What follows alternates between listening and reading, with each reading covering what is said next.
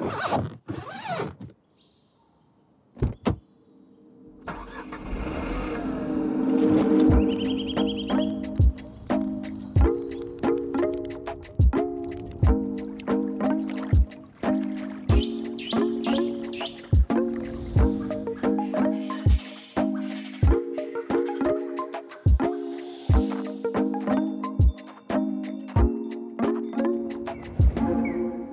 Herzlich willkommen zum Off the Path Podcast. Während ich weiterhin fleißig am Lernen im Okavango-Delta bin, habe ich heute zwei junge Frauen zu Gast, welche in den letzten Jahren viel von Europa mit ihrem Segelboot gesehen haben. Anna und Marlin sind meistens ohne Plan unterwegs. Nachdem ihre Erlebnisse so gut bei ihrer Community auf YouTube und Instagram ankamen, haben die zwei ein Buch über ihre Abenteuer geschrieben. Zwei Mädels, ein Boot, kein Plan, heißt es und ist im Polyglot Verlag erschienen. Ich habe es euch selbstverständlich in den Shownotes verlinkt. Bevor wir in diese Folge einsteigen, wünsche ich euch an dieser Stelle jetzt schon einmal frohe Weihnachten. Ich sitze hier gerade am 30. November und nehme diese Folge vorauf, damit ihr sie rechtzeitig hört. Ich bin ja, wie ihr wisst, irgendwo in Afrika unterwegs und werde bis zum 1.1. keinen Internetempfang haben. Also an der Stelle wünsche ich euch frohe Weihnachten, habt eine geniale Zeit und äh, ganz viel Spaß mit dieser Folge. Einen wunderschönen guten Morgen, bonjour nach äh, Frankreich in die Bretagne. Schön, dass ihr zwei heute Morgen da seid. Ja, vielen Dank. Ähm, danke für die Einladung. Schön, dass wir dabei sein dürfen. Wir freuen uns sehr. Ich bin sehr, sehr gespannt. Ihr habt äh, ja vor kurzem ein eigenes äh, Buch äh, rausgebracht. Zwei Mädels, ein Brot, ein Plan. Ähm, was ich bis heute Morgen gelesen habe. Super spannend, was ihr da erlebt habt. Und äh, ich habe daraufhin mal so ein bisschen genauer geschaut, was ihr macht und wie lange ihr das schon macht. Und ihr habt richtig viel erlebt in den letzten äh, Jahren. Ähm, auf verschiedenen Booten, muss man ja dazu sagen. Und äh, ja, ich bin sehr, sehr gespannt, äh, was ihr uns heute so erzählt. Als allererstes, vielleicht, ähm, wie seid ihr auf dieses Thema Segeln gekommen? Im Buch hat sich so, habe ich so herausgelesen, dass äh, das jetzt nicht immer irgendwie etwas war, was ihr, ja, ihr seid, ihr seid zwar am Meer aufgewachsen in Oldenburg, ähm, der Opa hatte ein Boot, mit dem ihr immer mal wieder unterwegs wart. Das ist ja auch das, mit dem ihr äh, äh, die, die größte Zeit unterwegs seid. Aber wie seid ihr darauf gekommen? Ja, also Erstmal ähm, heißt das Buch Zwei Mädels, ein Boot, kein Plan. Und genau äh, das ist auch das Ding, dass wir eben ohne Plan gestartet sind, ohne irgendwie Segelerfahrung zu haben, ohne schon als Kind angefangen zu haben, ähm, auf einem kleinen Boot zu üben oder so. Also wir sind einfach mit ähm, 20 oder so äh, gestartet, haben uns das erste Boot gekauft ohne Plan. Das erste, was bei eBay vorgeschlagen wurde für 1000 Euro, ähm, haben uns das gekauft, ein bisschen dran rumgewerkelt, obwohl wir auch keinen Plan hatten ähm, und sind dann einfach losgefahren haben unsere Erfahrungen unterwegs gemacht. Habe ich, hab ich gesagt, ein Plan? Ich meinte natürlich keinen Plan. Ich habe es ja gerade vor mir liegen. Äh, ja, ich, äh, alles gut. Ich wollte nur nicht, dass die Zuhörer denken, dass wir voll den Plan hätten. nee, nee, kein Plan, aber der, der Plan, der war, ähm, ich hatte es darauf bezogen, auf keinen Plan, wo es hingeht, aber äh, ihr meint damit keinen Plan von der Materie des Segels in dem Moment gehabt. Äh, das habt ihr einfach ja, Learning by Doing äh, im Laufe der Zeit gelernt. Ja, genau, auch. Also eigentlich beides. Wir wissen auch meistens nicht, wo wir am Abend sind, ähm, wenn wir morgens aufstehen. Also ähm, kein Plan in Bezug auf die Orte, das stimmt auch. Also keine Planung. Ja. Ähm, erzählt mal vielleicht ein bisschen zu euch. Also ihr seid ja total erfolgreich auch unterwegs. Ihr habt eine eigene Community, die euch auf äh, Schritt und Tritt äh, nicht auf dem Land, sondern auf dem Wasser irgendwie äh, äh, verfolgen. Äh, ihr habt eine also große YouTube-Community. Wie seid ihr darauf gekommen? Kam erst das Segeln und dann YouTube oder erst YouTube und dann das Segeln? Ähm, tatsächlich haben wir erst so gestartet zu segeln. Ähm, und dann haben wir irgendwann gemerkt, dass uns immer wieder Freunde und Familie die gleichen Fragen stellen und sich Sorgen machen und nicht wissen, wo wir sind. Und dann haben wir überlegt, wir machen einfach jetzt äh, so ein bisschen bei Instagram und YouTube, äh, nehmen wir so ein bisschen unsere Familie und Freunde mit. ja, und irgendwann waren das dann 100 Abonnenten und da wussten wir, dass wir auf jeden Fall nicht 100 Freunde haben. Ähm, ja, und dann ist das immer mehr gewachsen und auch professioneller geworden. Also ähm, ja, die Videos am Anfang sind noch sehr, sehr amateurhaft, aber das ist ja auch okay. Jeder fängt mal klein an. Ähm, das war auf jeden Fall alles nicht so geplant, wie es jetzt äh, ja gelaufen ist oder läuft. Genau, wir sind auch mit ähm, Ersparten gestartet, also wollten die Reise einfach nur mit unseren Ersparnissen finanzieren, haben so ein, ein bis zwei Jahre gerechnet, wenn wir sparsam sind. Ähm, ja, und dann kam plötzlich der Internetauftritt dazu und die Community und all das, was wir jetzt haben, hat sich so entwickelt über die Zeit. Sehr, sehr cool. Also ist das jetzt mittlerweile, ist äh, das Segeln nicht nur euer Leben, sondern halt eben auch euer Beruf. Ja, so kann man es auch sagen. Ja, stimmt. Klingt verrückt, aber irgendwie ist es so. So fangen die besten Geschichten an. Also ich meine, ich habe zwar nicht mit, mit YouTube angefangen, aber ich habe damals auch einfach nur einen Blog für, für meine Familie geschrieben und irgendwann haben äh, ja das immer mehr Leute gelesen und äh, aber so, ich, wie gesagt, so fangen, ich finde, so fangen die besten Geschichten an. Wenn du damit irgend so einem kommerziellen Ziel an die Geschichte reingehst, dann ist das irgendwie schon mal so eine ganz andere Motivation. Und ja, äh, ihr macht das Fall. aus Spaß und Freude und das sieht man und das hört man und das ist halt richtig gut. Sehr cool, ja. Freut mich sehr zu hören, weil es natürlich, weißt du ja auch, sehr viel Arbeit und manchmal ähm, steht dann auch die Reise plötzlich irgendwie im Hintergrund an manchen Tagen, weil man eben nicht die Orte erkunden kann, sondern noch am nächsten Video schneiden muss oder so.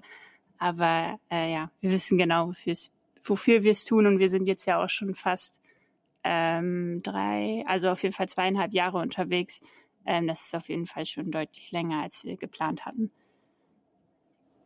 Ja, mega, mega gut. Ähm, eure allererste Reise, ähm, das, ich hatte es gerade kurz angesprochen, für, ich glaube, 1100 Euro habt ihr damals Fiete gekauft, äh, den ihr ordentlich runtergehandelt habt. Da, da seid ihr auch richtig gut drin.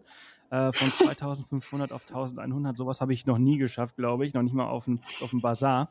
Ähm, aber äh, mit dem seid ihr, habt ihr die allererste Tour gemacht, ne? Einmal quer durch Europas, durch die Kanäle Europas. Mir war überhaupt bis dahin, also bis ich das Buch gelesen habe, war mir nicht klar, dass, ähm, dass, dass, dass Europa so krass über Wasser vernetzt ist, dass man von, keine Ahnung, äh, Hamburg bis nach Paris oder sogar ans Mittelmeer über die Kanäle fahren kann. Ja, das war uns tatsächlich auch nicht bewusst. Ähm, das hat uns irgendwann ein anderer Segler im Hafen erzählt und uns so ähm, Papierkarten zum Beispiel von den Niederlanden geschenkt, ähm, wo man die ganzen Wasserstraßen der Niederlande sehen kann. Und dann waren wir angefixt und dachten, ja, perfekt, wenn wir über die Flüsse und Kanäle ins Mittelmeer kommen, ähm, dann wird das garantiert ein Abenteuer und ziemlich spannend. Ja, und dann sind wir auch tatsächlich in unserer Heimatstadt Oldenburg losgefahren und immer dem Wasser gefolgt. Da gibt's ja nur einmal hin und einmal zurück den Weg und ähm, wir sind immer den Flüssen gefolgt und irgendwann waren wir im Mittelmeer. Also es war schon sehr, sehr aufregend und es ist natürlich total spannend, auch unterwegs so viele große Städte bereisen zu können, wie beispielsweise Paris. Also ich glaube, die wenigsten können von sich behaupten, dass sie mit ihrem eigenen Schiff durch Paris gefahren sind. Ähm, das war für uns auf jeden Fall ein absolutes Highlight auf der Reise. Und dann ging es ja immer weiter Richtung Süd und irgendwann kamen wir am Meer raus. Ja, und man muss auch dazu sagen, dass wir natürlich vorher nie segeln waren und deswegen äh, und, und wir vom Mittelmeer geträumt haben. Wir wollten, das war eigentlich so die Grundmotivation, einmal einen Winter im Warmen zu verbringen. Ähm, und natürlich ist es außenrum, also über die Nordsee und den Atlantik, äh, eine deutlich anspruchsvollere Reise und äh, das hätten wir uns niemals getraut, weil natürlich ist es auf den Kanälen ähm, nicht ganz so gefährlich. Du bist halt nicht auf hoher See und wenn was ist, ähm, ja, treibst du einfach zum Ufer und bist sicher an Land. Ähm, deswegen kam uns das nur zugute, dass es diese Wassernetze gab. Also richtig, richtig cool und sehr, sehr zu empfehlen. Mhm. Also meine ganze Erfahrung auf Kanälen und Seen und Flüssen äh, besteht aus der Mecklenburgische Seenplatte, wo ich mal so mit dem Hausbootsfall mal rumgeschippert bin, mit so einem Elektromotor und irgendwie, weiß ich nicht, 3 kmh. Und äh, das fand ich schon abenteuerlich und äh, dachte immer nur so, oh, oh, oh. Äh, also einfach bremsen ist auf dem, äh, auf dem Wasser nicht. Da musst du halt echt mal vorausschauen fahren und da sind so viele andere äh, Leute, die nicht so einen Plan haben äh, wie ich, auf dem Wasser. Und das ist schon, schon ziemlich anstrengend. Wenn ich mir vorstelle, dass ich da in Paris mit dem Boot da rumtucker, das ist, das ist doch, ja, ihr habt gerade gesagt, ein Abenteuer, das ist doch schon richtig stressig, oder? Ja, ging eigentlich. Also es war, das Stressigste auf dem Weg waren eigentlich die Schleusen, weil ähm, wir haben, glaube ich, 260 Mal schleusen müssen auf der gesamten Strecke. Und das war ja Krass. eigentlich die größte Herausforderung. Und natürlich ist da auch viel los. Also durch die, durch die Binnengewässer Europas fahren ziemlich viele ähm, Frachtschiffe, die Güter von A nach B transportieren. Und da muss man sich natürlich deutlich unterordnen mit einem kleinen 8-Meter-Schiff. Ja, ja, absolut. 200, wie viele? Ich habe es gerade nicht akustisch nicht gehört, aber Verbindung kurz weg. Ja, 260. 260 Schleusen. Das ist halt immer, du musst ja bei Schleusen, ich habe bisher nur, glaube ich, eine mitgemacht, musst du ja die Laien immer äh, wieder anpassen, damit äh, ja du nicht kennt hast, ne? Das ist doch voll, das ist richtig viel Arbeit, richtig anstrengend. 260 Mal.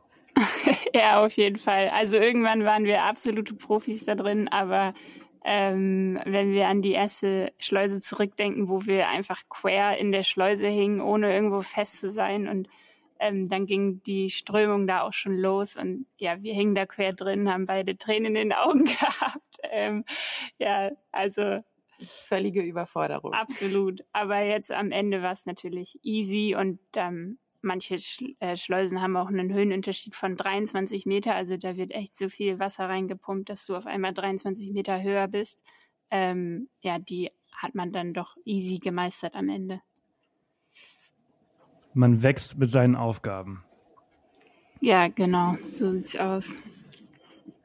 Sehr cool.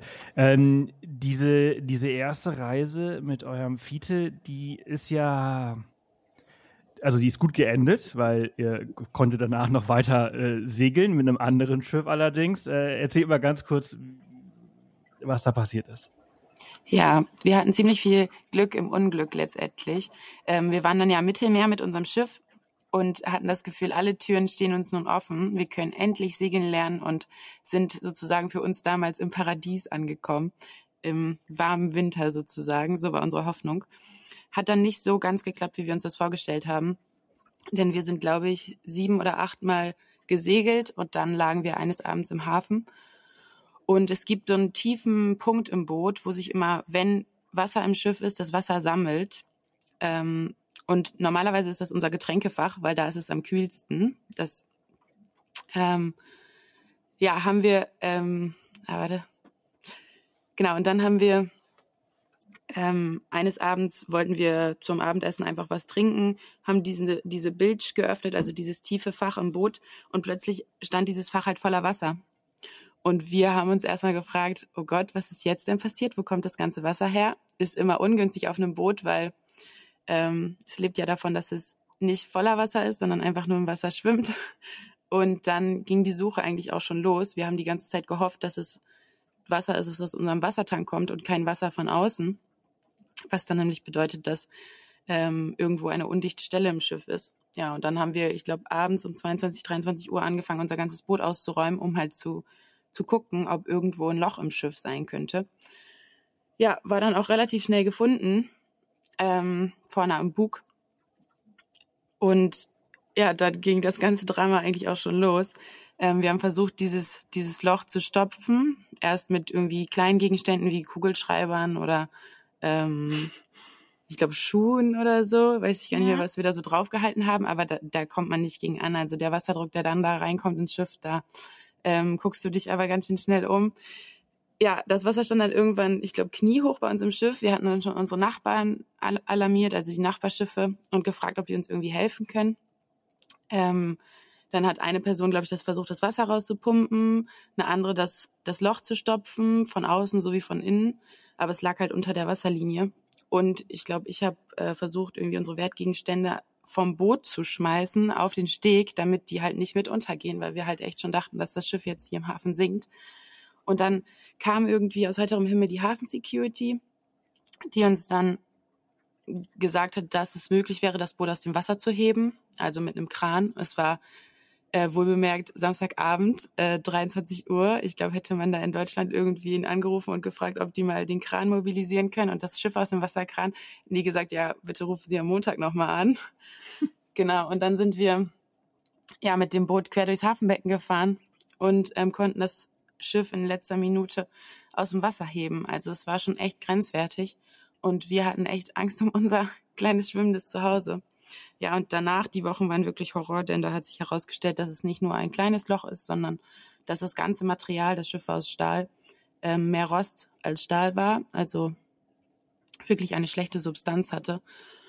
Ja, und dann haben wir versucht, das zu reparieren, ähm, haben immer mehr Geld reingesteckt und irgendwann realisiert, dass es keinen Sinn macht, das Schiff zu reparieren. Wir hätten uns sowieso nicht mehr sicher gefühlt an Bord. Und es hat auch ja, Step by Step immer mehr unsere Kosten äh, ja, unsere, unser Budget überschritten, genau.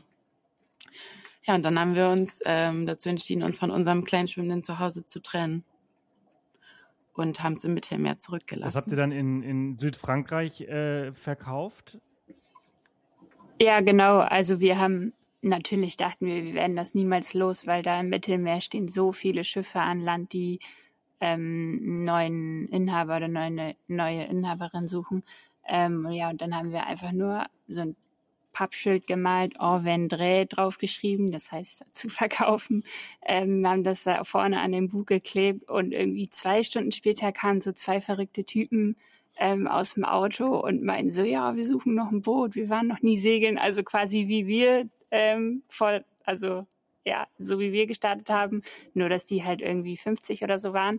Ähm, ja, und dann haben wir den halt als allererstes den Zustand gezeigt, war auch nicht zu übersehen, die ganzen Löcher im Schiff. Ähm, die meinten, ja, kriegen wir hin, aber wir überlegen uns das nochmal und kommen morgen früh dann vielleicht wieder. Und dann waren die echt am nächsten Morgen da, ähm, haben uns 1000 Euro in die Hand gedrückt, also so viel, wie wir bezahlt haben. Aber wir mussten halt auch irgendwie 800 Euro für die Reparaturen bezahlen. Ähm, ja, deswegen war es quasi eine Nullrechnung so. Ähm, aber mega schön, weil wir haben halt auch schon so überlegt, das zu verschrotten, was viel, viel teurer gewesen wäre und natürlich super schade, weil wir haben schon echt eine große Bindung aufgebaut in den drei Monaten, wo wir mit dem Schiff ja, unterwegs waren. Deswegen ist das sehr schön und wir wissen auch immer noch, dass der ähm, neue Käufer das immer noch hat und das auch im Wasser schwimmt, also repariert hat und damit so ein paar kleine Tagesturns macht. Aber so für unsere Pläne hat das halt nicht mehr gereicht. Also mit dem Schiff wäre ich jetzt nicht gerne hier, wo ich jetzt gerade bin, also im Atlantik unterwegs. Deswegen ist das schon alles so gut gewesen. Aber es ist natürlich sehr gut ausgegangen, weil äh, wir waren sehr naiv, hatten keine guten Rettungswesten an Bord, keine Rettungsinsel und wäre das ein paar Stunden eher passiert, als wir noch den ganzen Tag auf Mittelmeer segeln waren, dann wäre es auf jeden Fall anders ausgegangen. Deswegen ja, schätzen wir uns immer noch sehr, sehr glücklich, dass das alles im Hafen passiert ist. Ja, voll gut. Ähm, die, also Fiete war, wenn ich mich richtig erinnere, irgendwie acht Meter äh, lang. Ähm, euer aktuelles Boot äh, heißt Hevandeli. Hevandeli, wie sprecht, wie sprecht ihr es aus? Ich, ich habe es so gelesen. Ja, Hefandeli. Wir sagen meistens Hefi, aber Hef genau. He Hefi. Hefi. Ähm, ist, ist, ist äh, zehn Meter lang, ist ein bisschen größeres äh, Teil. Das habt ihr von dem Opa geschenkt, ausgeliehen bekommen. Ähm, und mit dem seid ihr jetzt unterwegs. Ja, genau. Das ist das Schiff von meinen Großeltern gewesen. Die sind aber tatsächlich beide schon über 80 und haben eh lange mit dem Gedanken gespielt, das Schiff ähm, zu verkaufen, weil es eben irgendwann in dem Alter nicht mehr handelbar ist. Aber es ist halt auch schwer, sich zu trennen. Deshalb haben sie sich so lange ja nicht trennen können und das immer aufgeschoben. Ja, und als die, die Geschichte mit unserem ersten Boot passiert ist, hatte ich halt direkt mit meinen Großeltern telefoniert und mein Opa meinte dann so, ja, Mädels, steckt kein Geld in den Stahlkahn, also in Fiete. Das lohnt sich nicht. Ähm, kommt lieber zurück nach Deutschland und fahrt doch mit unserem Boot los. Genau. Und ja, erst wollten wir das gar nicht annehmen, weil dieses Schiff natürlich ähm, einen ganz anderen Zustand hat, super gepflegt ist, ähm, hochseetauglich ist, ja, einfach perfekt. Und das wollten wir einfach nicht annehmen, weil das natürlich ja ein Wahnsinnsangebot ist. Also ja, haben wir dann sehr lange überlegt und wie gesagt noch an Fiete rumrepariert, aber uns irgendwann doch dazu entschieden, zurück nach Deutschland zu kommen und ja, das Schiff meiner Großeltern zu übernehmen. Ja, ihr müsstet ja dafür dann natürlich erstmal richtig segeln lernen, richtig? Ihr seid ja äh, im, im, Binnengewässer ähm, mit dem Motor äh, äh, meistens oder fast immer gefahren. Ich glaube, ich erinnere mich, dass irgendwie der, der, der Mast äh, runtergeklappt war mhm. Äh, bei Fiete. Ähm, also bis zu dem Moment seid ihr noch gar nicht richtig gesegelt, oder? Ja, genau. Also in den Binnengewässern muss man ähm, durch die Brückenhöhen halt den Mast runterklappen. Ja, und dann sind wir komplett ohne Segelerfahrung im Mittelmeer angekommen. Ähm, da haben wir es uns dann, da haben wir dann den Mast selber äh, gestellt. Der ist aus Holz, das war nicht so schwer. Ähm, ja, haben die Segel ein paar Mal hochgezogen und geguckt, was das Schiff macht. Aber ähm, dann hatten wir natürlich auch schon nach dem siebten Segeltörn ähm, das Leck und mussten abbrechen. Ähm, ja, und dann so ein Schiff hier zu bekommen, ähm, erfordert natürlich, dass man auf jeden Fall segeln lernt. Äh, deswegen ist dann auch Annas Opa Heiko ähm, mitgekommen den ersten Monat oder sechs Wochen. Ja, und hat uns das ein bisschen gezeigt, weil hier gibt es deutlich mehr Laien, ähm, ja, deutlich mehr Kräfte, die hier wirken. Und ja, jetzt können wir es mittlerweile. Das ist quasi, äh, vorher hat man im Smart ein bisschen, bisschen rumgefahren und jetzt hat man irgendwie auf einmal den Mercedes unterm Hintern und äh, muss erstmal lernen, wie das alles so funktioniert, diese ganzen Kräfte. Ja, genau. Also war auf jeden Fall sehr anspruchsvoll. Und als wir hier das erste Mal auf dem Schiff standen, dachten wir auch so, never kriegen wir so ein großes Schiff in den Hafen rein. Ähm, aber das ist natürlich immer so in Relation. Also mittlerweile sind wir wieder hier in den Häfen das kleinste Schiff, weil hier noch deutlich größere Schiffe unterwegs sind. Ähm, ja, also es ist, aber wir kamen natürlich auch von so einem kleinen 8-Meter-Boot, was 40 Jahre alt war. Und da ist es natürlich ein großer Umstieg. Größer und schneller und, und besser geht immer. Äh, ich finde es immer erstaunlich, wenn man dann einfach mit dem, was man hat, äh, eine geile Zeit hat. Beziehungsweise nicht erstaunlich, sondern das ist einfach die, das ist, das ist total wichtig, dass man sich einfach nicht, äh, nicht immer vergleicht und äh, ja, einfach das Beste draus macht. Ihr seid dann, ähm, ich glaube, in Kiel seid ihr gestartet, ne? Ihr seid von Kiel quasi hoch, ähm, die, was ist das dann, die Ostseeküste hoch nach Schlei und dann rüber nach Dänemark. Und das war dann quasi das allererste Übersetzen, das allererste Mal äh, das, das, das eigene Land äh, mit Segeln verlassen. Und man muss ja noch dazu sagen, äh, wir sprechen ja von dem Jahr 2020, äh, ein Jahr, was wir alle nicht äh, vergessen werden. Ähm, die einen, weil sie ein krasses Abenteuer wie ihr erlebt haben, aber die meisten werden es nicht vergessen, weil äh, das äh, böse Wort Covid auf einmal äh, um uns herum äh, auftauchte und irgendwie alles verändert hat. Ähm, inwieweit hat denn ähm, das eine Rolle bei eurer Reise gespielt? Ja, also wie du sagst, wir sind 2020 gestartet und unser Reisestart hat sich eigentlich auch schon um zwei Monate verschoben gehabt, weil eben die Pandemie ausgebrochen ist und die Vereine ihre Schiffe nicht ins Wasser gelassen haben. Genau, zu dem Zeitpunkt stand unser Schiff halt noch an Land. Und ja, dann sind wir, glaube ich, erst im Mai losgekommen und ähm, nach Dänemark zuerst.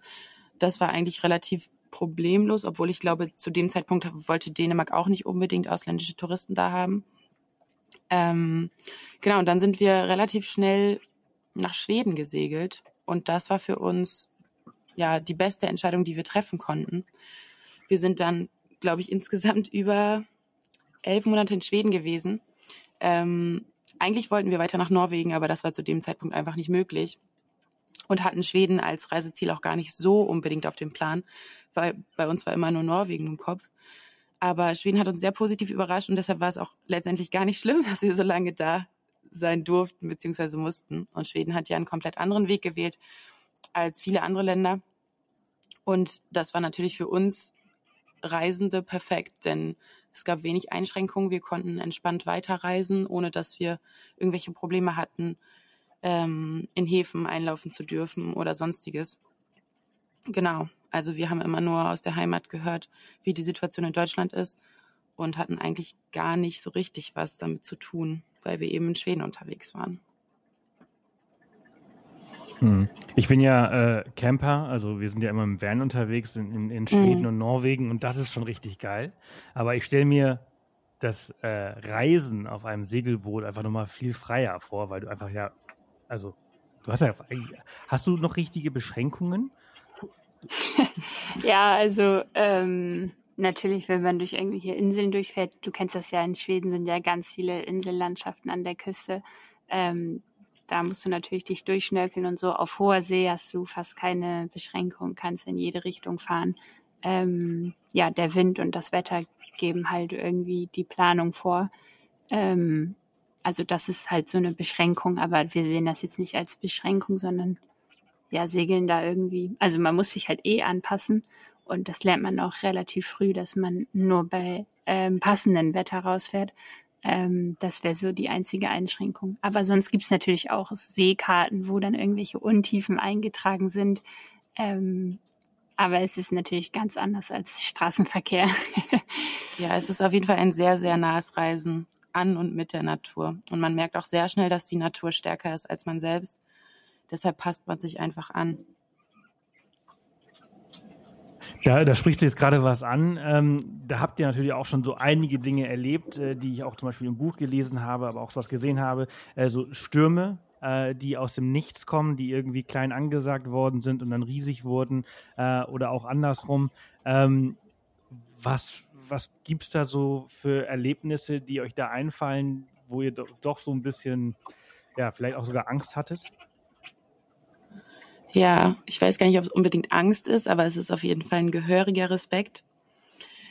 Ähm, das Schlimmste sind eigentlich immer die Wellen, weil hohe Wellen auszuhalten ist meistens nicht so angenehm.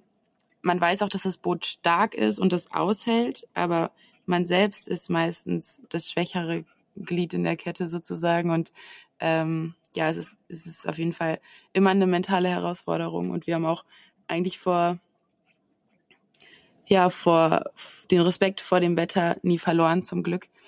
Ähm, beim Wind kann man ja zum Beispiel die Segel anpassen, also die Segel immer kleiner machen, so dass das Schiff langsamer segelt und auch nicht mehr so ähm, starke Schräglage bekommt.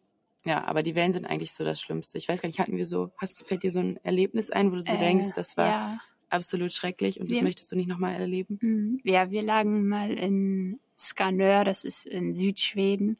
Und wir mussten unbedingt aus dem Hafen raus, weil es war zehn, Bef also Sturm angesagt.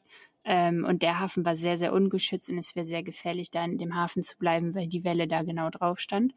Das heißt, wir mussten schon in dem ankommenden, also in dem Sturm, der noch nicht ganz da war, aber halt schon so bei ja, sechs bevor oder so, also das nennt man Seglersturm, das ist schon auf dem Wasser sehr, sehr unangenehm. Ähm, mussten wir dann halt noch raus und in den nächsten Hafen fahren, der deutlich geschützter war. Ähm, das Problem war nur, dass ähm, wir durch eine Brücke durch müssten, also die Öresundbrücke. Ähm, ja, und da staut sich so quasi das Wasser, weil da ja ganz viele Brückenpfeiler im Meer sind. Und dadurch entstehen da ganz, ganz komische und ganz hohe, steile Wellen.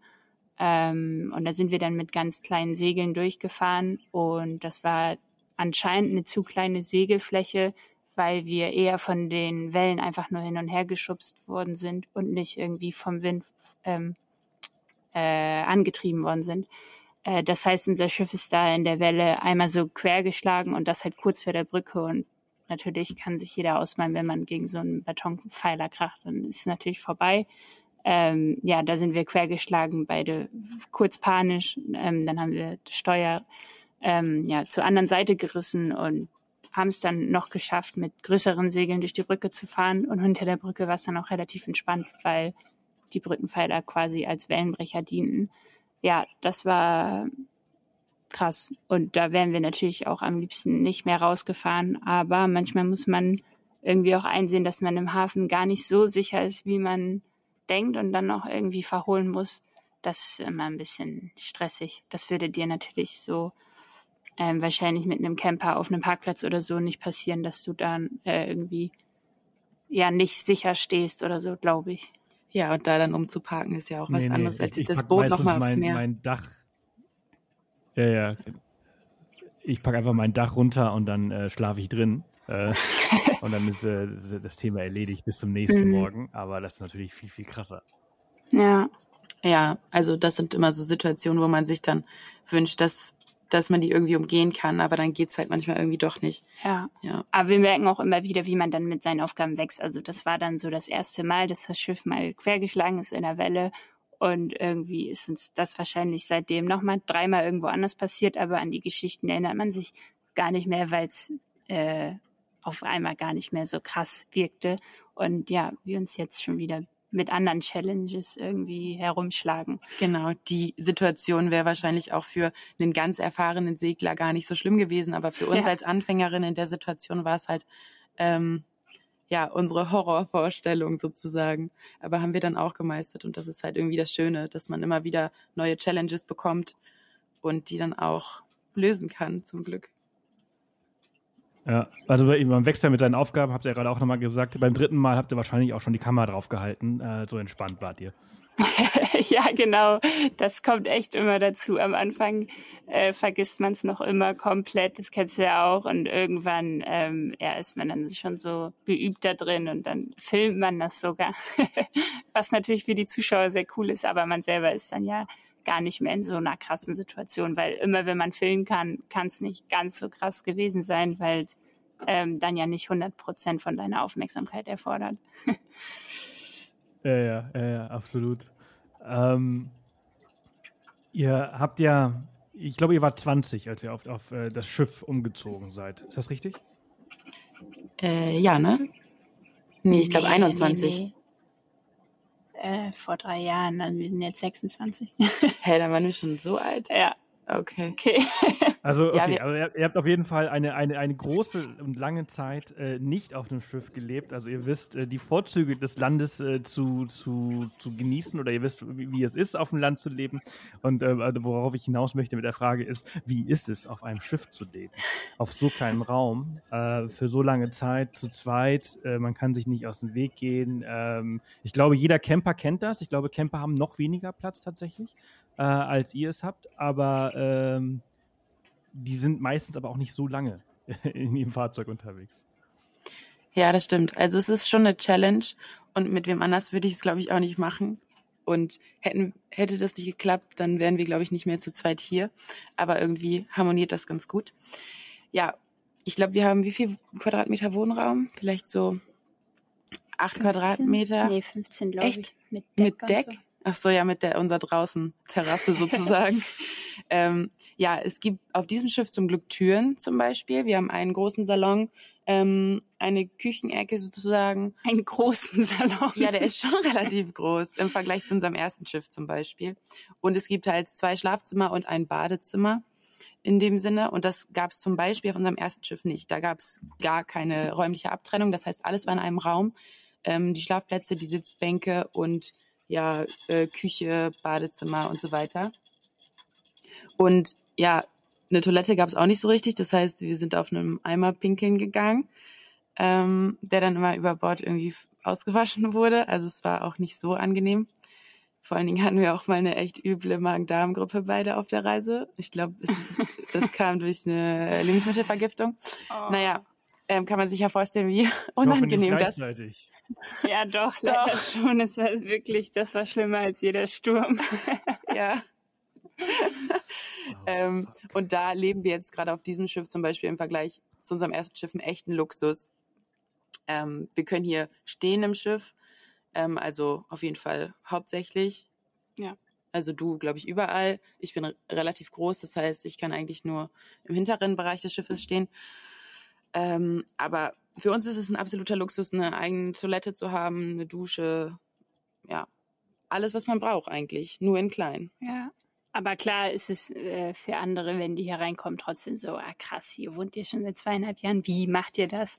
Äh, wir haben da auf jeden Fall auch irgendwie kein Geheimrezept. Also wir werden voll oft gefragt, äh, wie wir das schaffen, so zu zweit und dass man sich ja nicht gegenseitig auf die Nerven geht und so. Und natürlich äh, nerven wir uns auch manchmal und haben Streit manchmal oder ja, verstehen uns nicht so gut. Ähm, aber es funktioniert dann ja doch und wir finden immer wieder zusammen. Ja. Aber ja, es ist natürlich sehr, sehr klein. Und jetzt, es ist jetzt auch kein Badezimmer, sondern eine kleine Nasszelle, wo man sich auf der Stelle einmal drehen kann und die Küche besteht aus einem kleinen Schrank und einem kleinen äh, Herd und Backofen und so. Also es hört sich jetzt wahrscheinlich größer an, aber ähm, natürlich ist ziemlich, ziemlich klein, aber ich glaube auf jeden Fall auch größer als so ein äh, der Durchschnittscamper-Van. Also wenn wir da mal drin ja, waren, so absolut. durch von Freunden, da sind wir echt immer ähm, ja nochmal echt erstaunt, wie man das hinbekommt, weil das ist ja nochmal deutlich kleiner und ja auch keine Stehhöhe, oder? Also wir haben zum Glück Stehhöhe, aber früher auch nicht gehabt. Und das ist natürlich, also wir waren früher mit einem Jeep Wrangler unterwegs, da haben wir keine zwei Quadratmeter gehabt, also haben wir wirklich nur Bett gehabt. Ähm, heute im Sprinter ist es ein bisschen einfacher. Ähm, aber ich stelle mir so vor, wenn du jetzt, ich habe gerade gesagt, ne, wenn man sich halt mal weniger versteht, äh, da kann ich die Tür zumachen und einfach in den Wald gehen oder irgendwo spazieren gehen und so weiter. Wenn ihr auf hoher See seid und euch gerade irgendwie äh, anzickt, äh, und euch gerade weniger versteht, dann kann man jetzt nicht mal eben schnell weggehen. Der eine muss dann drin bleiben, der andere geht oben an Bord und wenn es irgendwie ungemütlich ist, muss man sich trotzdem gegenüber sitzen, ne? Ja, ja. das stimmt. Achso. Nee, ja, also beim Segeln gibt es sowieso die Vereinbarung, dass, ähm, dass es einfach keinen Streit gibt. Also es funktioniert auch einfach nicht. Beim Segeln muss man ein Team sein und ähm, zusammenarbeiten Hand in Hand, weil sonst, ja, es geht einfach nicht anders. Nee, und das da wissen wir man, auch beide. Ja, da muss man dann einfach über sein Ego und so äh, hinweggucken und einfach jetzt trotzdem so kooperieren und ähm, gegenseitig die Befehle ausführen und so. Also das geht einfach nicht auf See. Genau, aber natürlich, wenn wir im Hafen liegen oder so, gibt's bei uns ja auch die Möglichkeit, dass irgendwie eine von uns von Bord geht, meinen Spaziergang macht oder ja, man einfach mal hier die Türen zumacht oder sowas. Ja, aber es kommt sehr, also es kommt wirklich sehr, sehr selten vor, muss man schon sagen. Das, das, ist, das, ist, das ist super und das ist auch richtig gut. Ich meine, wie gesagt, das geht ja auch irgendwie auch nicht anders. Ähm, eure, eure Reise zu dem Buch, äh, die ging ja dann, ähm, die war doch ein bisschen anders als geplant, oder? Ich meine, ihr sagt ja kein Plan, aber euer Ziel war ja doch ein bisschen irgendwie Richtung Norwegen zu segeln. Das hat ja nicht ganz geklappt. Genau wir waren dann in Skandinavien, äh, in Skandinavien, in Schweden unterwegs relativ lange und haben uns dann entschieden, auch doch noch weiter in die Ostsee zu fahren. Eigentlich aufgrund vieler, vieler, vieler Empfehlungen von anderen Segelnden, die wir da getroffen haben, die gesagt haben, ey, ihr müsst unbedingt die Ostseite von Schweden bereisen. Die ist so wunderschön.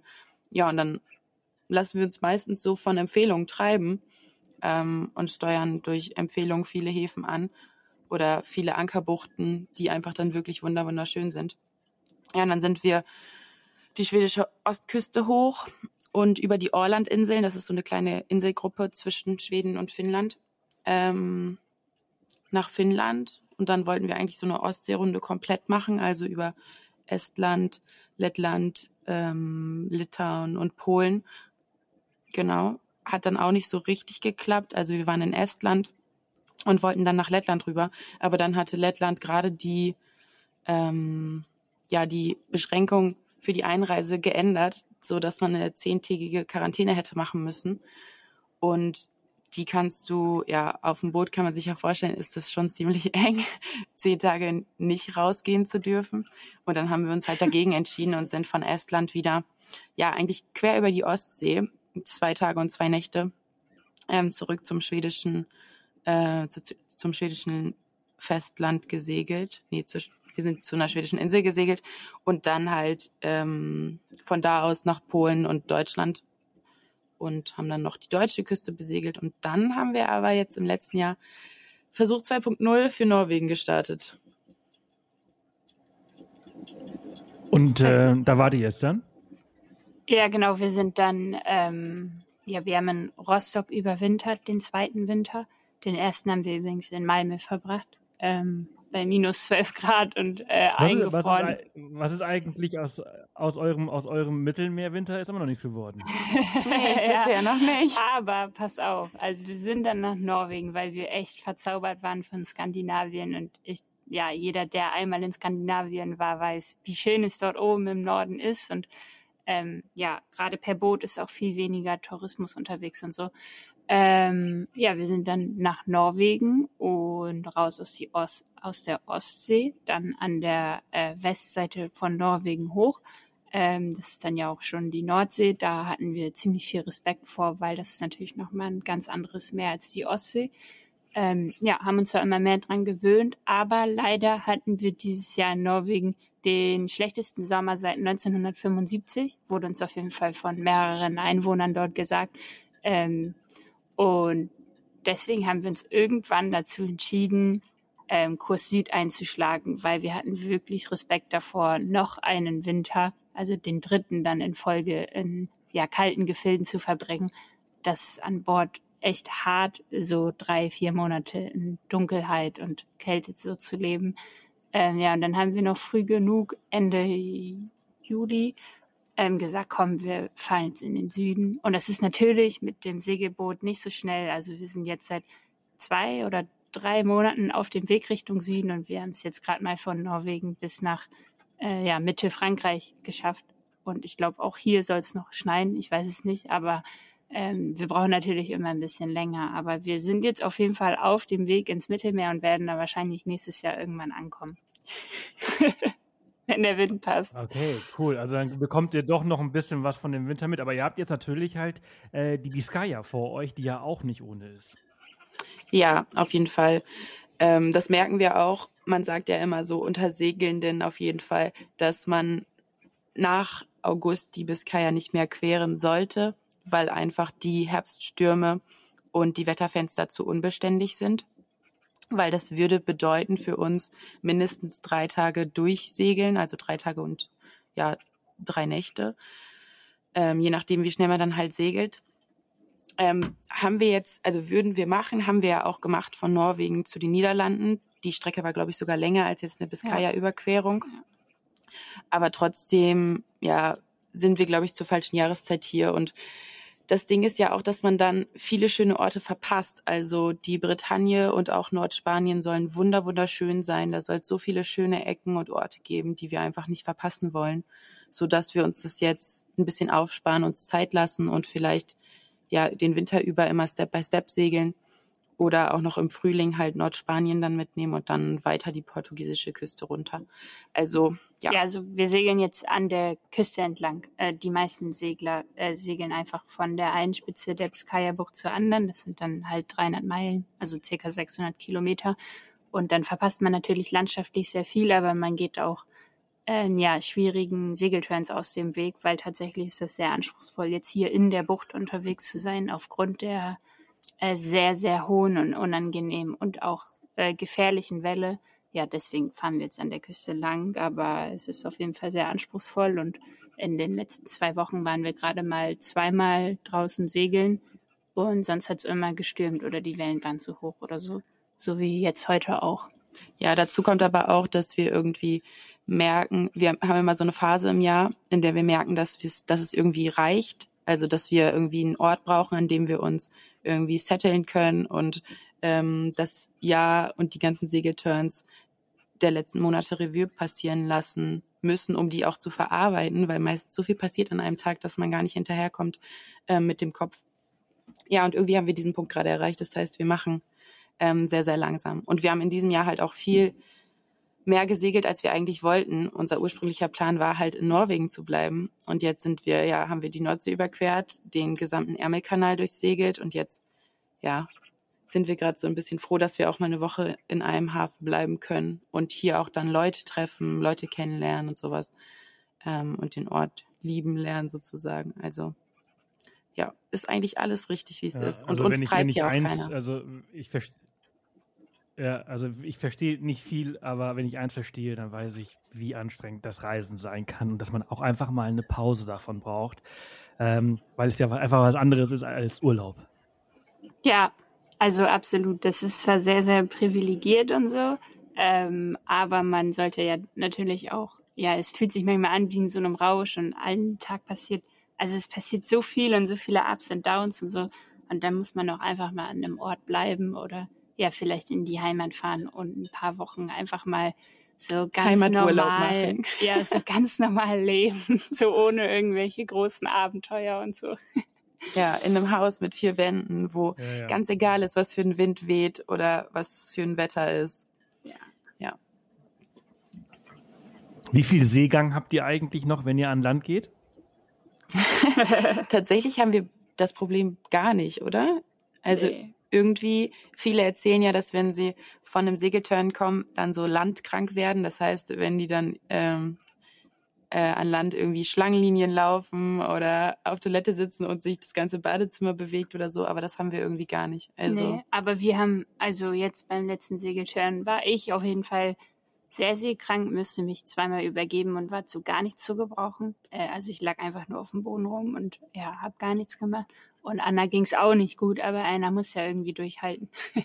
äh, deswegen ja, hat Anna da durchgehalten, aber das haben wir dann schon eher. Also, dass es uns auf See mal nicht so gut geht. Vor allem jetzt halt, ja, wir sind halt jetzt erst seit zwei Wochen auf dem Atlantik unterwegs und das ja eine ganz andere Welle, viel länger, viel, viel höher. Und daran müssen wir uns anscheinend erst gewöhnen. Also Genau, und was hier halt auch dazu kommt, ist, dass ja. es hier ja einen gehörigen Tidenhub gibt. Das heißt, ähm, manchmal ist der Wasserstand, ähm, ja, hat einen Unterschied von acht Metern oder so. Und da bilden sich dann halt draußen gerade an zum Beispiel so Cups oder so echt ekelige Strömungen und dadurch dann entsprechend auch wirklich verrückte Wellen. Ja, und das, das müssen wir jetzt erstmal handeln. Und ja. es ist halt auch verrückt, weil wir sind irgendwie, leben seit zwei bis drei Jahren auf dem Boot und trotzdem kommt dann ein Tag, wo die Welle oder irgendwas anders ist, dass man dann doch, ja, seekrank wird oder sich nicht so wohl fühlt. Ja, ja, es ist äh, krass, dass es nach so langer Zeit halt immer noch so bei euch ist. Mir ist gerade noch bei, bei der Biscaya noch eingefallen, habt ihr schon, äh, habt ihr bestimmt, also als, als Segler äh, redet man ja darüber, äh, das neue Phänomen, das seit ein paar Jahren äh, äh besteht äh, und in letzter Zeit äh, immer öfters äh, jetzt aufgekommen ist, die Orcas, die relativ aggressiv gegenüber äh, Segelbooten sind. Ja, genau. Es gibt jetzt seit ein paar Jahren das Phänomen, dass ähm, Orca-Familien auf die Ruderblätter von Segelbooten gehen, also quasi auf das äh, schwächste, auf das schwächste Glied ähm, vom Segelboot. Ja, und dann wirst du manövrierunfähig, hast im schlimmsten Fall ein Loch im Schiff und ja, gerätst in Seenot. Und auch das ist ein Punkt, warum wir jetzt gerade nicht die Biskaya überqueren. Weil wenn es an der Küste passiert, dann okay, dann wirst du wahrscheinlich überleben. Ähm, dein Zuhause wird halt nur auf den Meeresgrund sinken, was auch schon echt fatal wäre. Im schlimmsten Fall, ne? Ähm, ja, ja, das meine ich ja. Aber äh, auf See ja, kannst du halt auch in Lebensnot ähm, geraten. Deswegen haben wir uns auf jeden Fall auch dagegen entschieden. Und ja, es ist sehr erschreckend und wir haben schon sehr viele Segelboote ja, kennengelernt, die jetzt auch das gleiche machen wie wir, also unter der Küste langfahren und ja auch schon von vielen Booten gehört, die das auch leider hatten ähm, jetzt letzte Woche hatte irgendein weit entfernt bekannter einen Angriff und beide Ruderblätter wurden zerstört. Ja, das passiert hier. Sind das Neuseeländer oder, oder Niederländer gewesen? Nee, äh, nee Franzosen. Aber es passiert halt tatsächlich täglich. Äh, ja. ja, also viele, viele Leute. Sechs Orcas oder so. Ja. Ja, ja ich glaube, es gibt mittlerweile schon äh, mehr Familien. Also irgendwie ja, ich weiß nicht, aber also es ist ja auch noch komplett unerforscht. Und ja, es gehen auch so Theorien um, was man machen soll als Segelboot, aber damit ja. die Orcas dich halt nicht äh, angreifen oder dein Boot gar nicht erst entdecken oder ja, dich uninteressant finden. Also es, gibt ganz viele, teilweise auch sehr gruselige Theorien, was man da machen soll. Ähm, wir sind der Meinung, dass der Orca hier hingehört. Das ist sein, sein natürlicher Re Lebensraum und er würde die Boote ja nicht angreifen, würde er sich nicht irgendwie ja. ähm, ja, bedroht fühlen von den Menschen, von den ganzen Schiffen, von dem ganzen Lärm, der im Ozean herrscht. Und ja, wir versuchen das irgendwie auf natürliche Art und Weise zu umgehen, aber ist halt nicht so, ja, kann man nicht steuern. Mal sehen. Nee. Ja. Ja, ja, ja, ja. Habt ihr schon welche gesehen? Ähm, nee, also wir sind uns unsicher, weil wir in Norwegen aus der Ferne mal so große schwarze ähm, Rückenflossen gesehen haben ja, haben dann natürlich die Community gefragt, was sie denkt, was es ist. Und viele waren der Meinung, dass es Orcas sind. Aber wir konnten das in der Entfernung nicht identifizieren, ganz genau. Nee, aber also, es waren auf jeden Fall, also wir sehen ja sehr oft mittlerweile Delfine.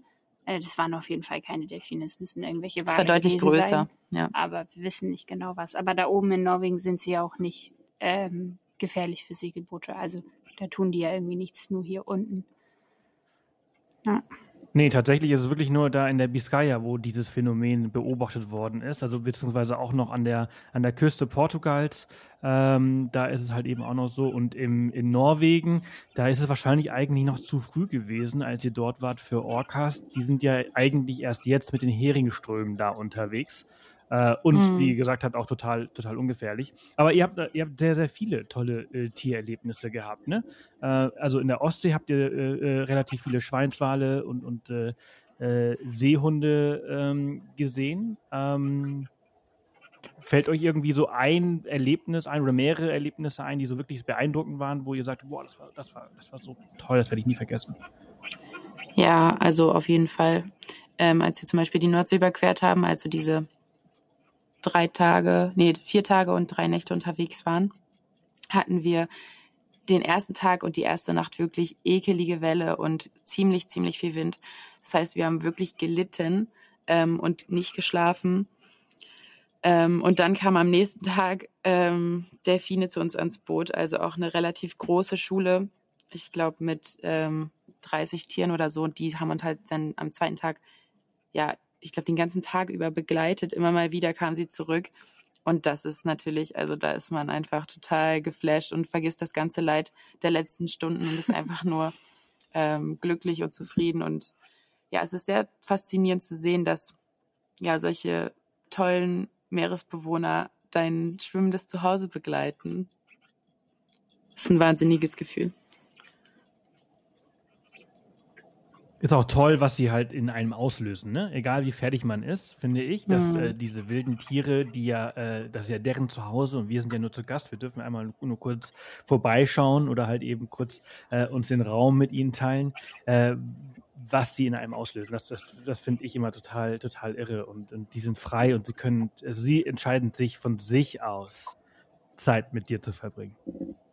Ja, genau. Das ist, fühlt sich sehr, sehr schön an. Das ist so faszinierend und auch je, also jedes, jedes Mal aufs Neue, also je öfter man das hat, ist man immer wieder gleich Ja, ähm, berührt und dran. begeistert von der Situation. Also ja, unbeschreibliche Gefühle. Und vor allen Dingen ist es halt auch dieses, wenn man davor so viel Leid erfahren hat, dann kommen so wunderschöne Tiere vorbei und alles ist vergessen und ja, man fühlt das pure Glück und der Schlafmangel ist einfach ähm, nicht mehr präsent und ja, es ist schon wahnsinnig. Also Segeln hat auch sehr viel mit Emotionen zu tun. Das glaube ich. Also Ups und Downs. Ähm, ich kann mir vorstellen, also ihr habt vorhin ganz kurz also äh, diese Situation erklärt, als ähm, euer Boot äh, quergeschlagen hat, als ihr die Öresundbrücke äh, Mhm. durchquert habt. Ähm, das kann ich mir vorstellen, dass es eine sehr, sehr krasse Situation gewesen ist. Ich kann mir aber auch sehr vorstellen, also auch eine sehr extreme Situation war es bestimmt, als äh, ähm, ja, Fiete da äh, das, das Leck war und, und ihr äh, es, es drohte auf, auf Grund äh, zu gehen. Ähm, was ist so, ist eine von den beiden die brenzligste Situation gewesen, die krasseste Situation gewesen, oder gibt es noch eine viel krassere Situation, die ihr in den letzten Jahren erlebt habt, die ihr nie wieder vergessen werdet? Ähm, tatsächlich hatten wir das, ähm, also ja, wie jetzt Anna schon gesagt hat, haben wir die Nordsee überquert. Und ähm, ja, das war halt für uns das, das bisher größte Abenteuer, weil wir einfach ja über dieses große Meer, die Nordsee gesegelt sind, bei wirklich starkem Wind. Also ähm, jetzt im Nachhinein wäre ich da nicht rausgefahren. Aber ja, das Wetterfenster hat sich, hat nur so gepasst und dann haben wir es halt gewagt. Und die Wellen haben sich immer und immer mehr aufgebaut. Und es war schon seit tagelang ähm, Sturm aus Nord und ja, die Wellen kamen halt aus ganz Island oder so. Die waren auf jeden Fall super hoch. Und da wäre auch echt die Gefahr gewesen, ja, quer zu schlagen, seitlich zur Welle zu kommen, weil dann, ja, geht das ganze Schiff. Also kann halt sein, dass es einmal so der Mast sich aus Wasser legt und das natürlich, also das richtet sich im besten Fall dann auch wieder auf, sollte es auf jeden Fall. Aber ja, das wäre auf jeden Fall sehr gefährlich gewesen. Ähm, und da sind wir auch einmal ähm, ja ziemlich quer gekommen. Äh, wir haben uns dann aber wieder gefangen und da ja ja wie wir vorhin erzählt haben, man kennt halt dann schon solche Situationen. Aber wäre uns das vor zwei Jahren passiert, wären wir so, wären wir wahrscheinlich nie wieder rausgefahren, komplett traumatisiert. Und jetzt wussten wir genau, was zu tun ist und ja, wir müssen ruhig bleiben und sowas. Haben das dann gehandelt. Ähm, das war auf jeden Fall auch noch mal ein bisschen ja gefährlicher. Ähm, wir haben halt oft irgendwie so ja beeindruckende Erlebnisse oder auch ja Erlebnisse, die wir auf jeden Fall nie vergessen werden. Aber so richtig, so richtig, richtig gefährlich war es eigentlich. Ja, okay, im Nachhinein sagt man das so, aber ja, so ein Leck ist natürlich auch voll gefährlich. Aber ja, irgendwie kommen wir immer durch. Und ja, auch wenn sich das nicht so anhört, sind wir auf jeden Fall eigentlich sehr vorsichtige Seglerin und sehr, ja. Auf Sicherheit bedacht.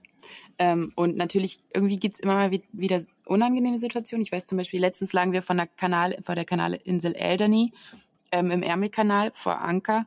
Ähm, und da gibt's keinen richtigen Hafen an der Insel. Und es war halt Starkwind angesagt, aber wir dachten, die Ankerbucht ist super geschützt. Ähm, aber der Schwell kam dann halt trotzdem rein, so dass das Boot extrem geschaukelt hat und sich aufgeschaukelt hat und ähm, ja, es eigentlich unaushaltbar war, an Bord zu bleiben, so dass wir dann irgendwann entschieden haben, okay, das Boot ist sowieso stark genug, das wird hier halten ähm, in der Bucht und wir sind dann, ja, haben uns dann dazu entschieden, an Land zu schlafen für die Nacht, weil da war noch mehr Welle und noch mehr Wind angesagt und dann ähm, haben wir da zum Glück auch eine Unterkunft gefunden und sowas und haben einfach nur gehofft, dass unser Boot das aushält. Aber irgendwann, ja, hat man dann doch irgendwie immer wieder Glück im Unglück eigentlich oder findet, sucht sich irgendwie Lösungen und Wege aus unangenehmen Situationen heraus.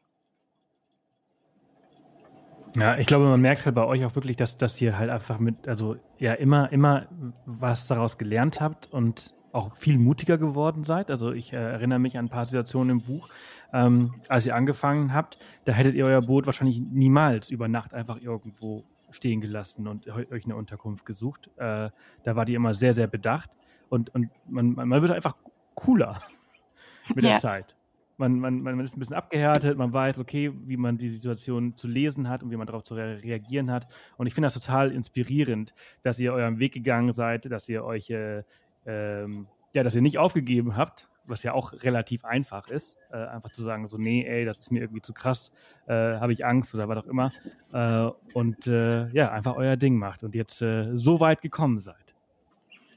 Ja, aufgeben ist irgendwie gar keine Option, weil es, also keine Situation ist so schrecklich, dass ein ähm, dieser Lebensstil nicht wieder irgendwie belohnt. Also diese Freiheit, auf dem Meer unterwegs sein zu können, ähm, Sonnenaufgänge, Sonnenuntergänge. Also ähm, die Natur gibt einem ständig was zurück und das ist einfach so schön. Also das würde ich niemals ja. eintauschen, egal wie stürmisch es wird oder wie wellig und wie unangenehm mancher Segelturn sein kann. So. Ja. ja. Und es dann genau. noch zu schaffen, daraus seinen Beruf zu machen, das ist doch einfach der Hammer. Ja, können wir manchmal auch selber nicht glauben. Also wirklich sehr verrückt. Also in dem Sinne, ich, äh, herzlichen Glückwunsch. Also vielen, vielen Dank, dass ihr euch heute Morgen die Zeit genommen habt. Äh, man hört immer im Hintergrund immer mal wieder irgendwie ein bisschen was klappern. Äh, so ist das halt eben auf einem auf einem Schiff, wenn halt ein bisschen Wind und wenn ein bisschen, bisschen äh, äh Bewegung drin ist. Äh, ich finde es authentisch, ich finde es super, ich finde es klasse, wie ihr es gemacht habt, wie oder beziehungsweise wie ihr es macht. Und solltet ihr irgendwann dann mal nächstes Jahr im Mittelmeer ankommen, wir leben auf Mallorca, haltet in der Bucht von Poyenza, es ist wirklich schön hier, oder Gala San Vicente. Ähm, und äh, kommt uns besuchen und äh, ihr seid hier herzlich eingeladen. Hammer, das machen wir auf jeden Fall. Anna träumt schon seit Wochen von äh, Mallorca und will unbedingt äh, auf die diese, Balearen. Ja, es gibt so genau. viele schöne Inseln dort und ähm, so viele tolle Ankerbuchten. Deshalb, ja.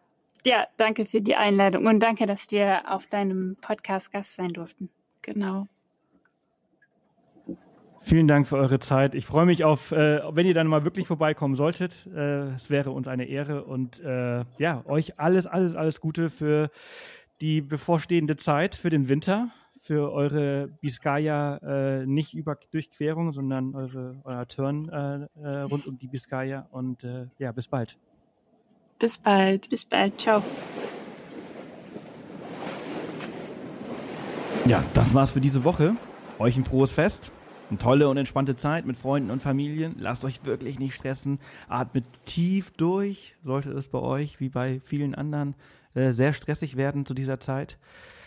Ich glaube, bei uns ist es relativ entspannt. Ich bin sehr gespannt, was ich euch dann irgendwie nach der Reise erzählen werde. Und nächste Woche dürft ihr euch auch freuen, denn meine ähm, Reiseblogger-Kollegin und Filmtouristin äh, Andrea David ist zu Gast. Sie führt einen der bekanntesten Filmreiseblogs in Deutschland und wir sprechen über ihre Reisen und die tollsten Filmlocations der Welt. Also bis nächste Woche und äh, passt auf euch auf. Tschüss.